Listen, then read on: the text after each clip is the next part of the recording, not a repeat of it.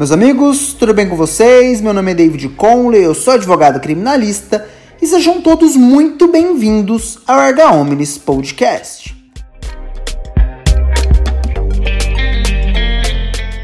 Nosso episódio de hoje tratará sobre a nova progressão de regime após a introdução do pacote anticrime. E assim como a reforma trabalhista e o atual Código de Processo Civil foram significativas alterações que trouxeram muitas dúvidas e receios aos, aos operadores do direito, a edição da Lei 13964 de 2019, denominada Pacote Anticrime, trouxe profundas alterações ao ordenamento jurídico brasileiro. Ao todo, cerca de 17 diplomas legais foram objeto de alteração.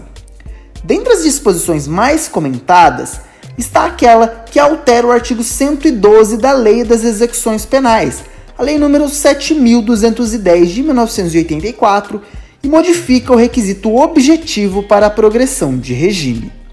Até este momento, o resgate necessário para a progressão de regime era de um sexto para crimes comuns, dois quintos para primários que cometessem crimes hediondos e três quintos para reincidentes que cometessem delitos da mesma natureza. Hoje, com a vigência do pacote anticrime, as regras foram endurecidas. A parcela necessária para cumprimento da pena é de 16% para primários que tenham cometido crimes sem violência à pessoa ou grave ameaça. Neste mesmo caso, se reincidente, o resgate deverá ser de 20%. Se o primário tiver cometido crime com violência à pessoa ou grave ameaça, 25%. Se reincidente, 30%. Primário que tenha cometido crime hediondo, 40%.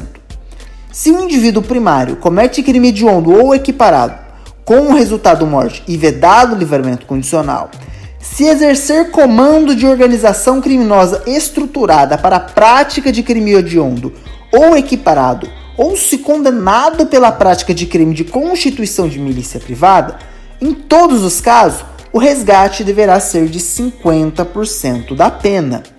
Reincidente na prática de crime hediondo ou equiparado deverá resgatar 60% da pena, enquanto que 70% da pena para reincidente em crime hediondo ou equiparado com o resultado morte, vedado o livramento condicional. A progressão de regime em um oitavo para gestantes ou mães ou responsáveis por crianças ou pessoas com deficiências foi mantida. Previsão essa do parágrafo 3 do já mencionado artigo 112 da Lei das Execuções Penais. Por fim, destaca-se que as novas leis acarretam impactos aos acusados no seio da norma válida ao tempo do cometimento do crime, em respeito ao princípio da anterioridade da lei penal benéfica e do tempus regit actum, conforme artigo 5 inciso 40 da Constituição da República Federativa do Brasil. Meus amigos, por hoje é só. Um grande abraço a todos e nos vemos nos próximos episódios.